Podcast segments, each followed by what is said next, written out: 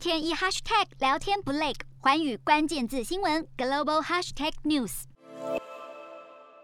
马牌轮胎是全球知名的德国汽车轮胎与零件制造商，在中国名称为大陆集团。路透引述两名消息人士指，马牌在立陶宛设有生产线，制造汽车的车门、座椅控制器与其他电子零件，产品出口销往全球客户，包括中国。消息人士指，马牌已接获中国要求停用立陶宛制汽车零件。据德国业界人士，不止马牌，还有十多家公司都感受到压力，主要集中在汽车与农产业。马牌轮胎则拒绝回应是否被北京当局施压，要求与立陶宛切断联系。报道指出，立陶宛与中国的直接贸易不多，但立陶宛以出口为基础的经济之下，有数百家公司为向中国销售产品的跨国企业生产家具、镭射器，还有食品与服装等商品。立陶宛外交部也表示，由于当地企业已经成功融入国际供应链，所以中国的经济施压会对企业造成一定干扰。洞悉全球走向，掌握世界脉动，无所不谈，深入分析。